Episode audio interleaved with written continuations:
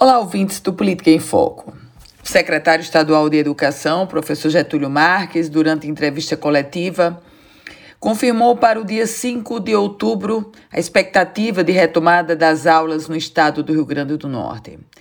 E aí muitas pessoas, em meio a esse debate, a essa polêmica sobre volta ou não volta à aula presencial, muitas pessoas chegaram a comemorar. Mas na verdade, a data de 5 de outubro ainda é uma expectativa. O que o governo do estado fez foi um anúncio com uma missão de, digamos, tentar acalmar o debate. Mas o debate, a discussão sobre o retorno às aulas presenciais está posto mais do que nunca, em um contexto onde há um pedido, uma demanda, inclusive uma ação judicial das escolas particulares querendo voltar.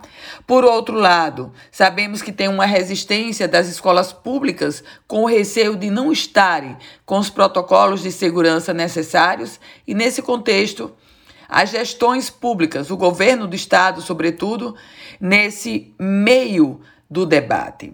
O comitê científico do governo do estado recebeu as informações sobre os protocolos de segurança. De lá veio uma resposta da reabertura com 30% dos alunos a partir de 5 de outubro. Mas foi a própria governadora Fátima Bezerra que tratou de dar um freio e afirmar que 5 de outubro é uma expectativa. Portanto, o debate continua. Eu volto com outras informações aqui Política em Foco com Ana Ruth Dantas.